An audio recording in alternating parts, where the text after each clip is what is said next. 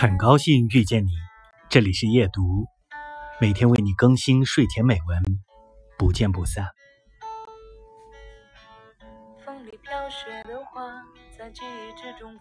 当我知道我们的生活已经是两条平行线，我能做的只有避免见面。只有一次，我们在昏暗的楼道里狭路相逢。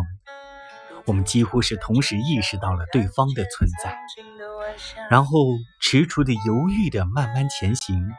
目光相遇的那一刻，你紧张而僵硬的冲我点头，我咬紧牙关的微笑，然后在擦肩而过的瞬间，泪如雨下，任往事如潮水般涌来。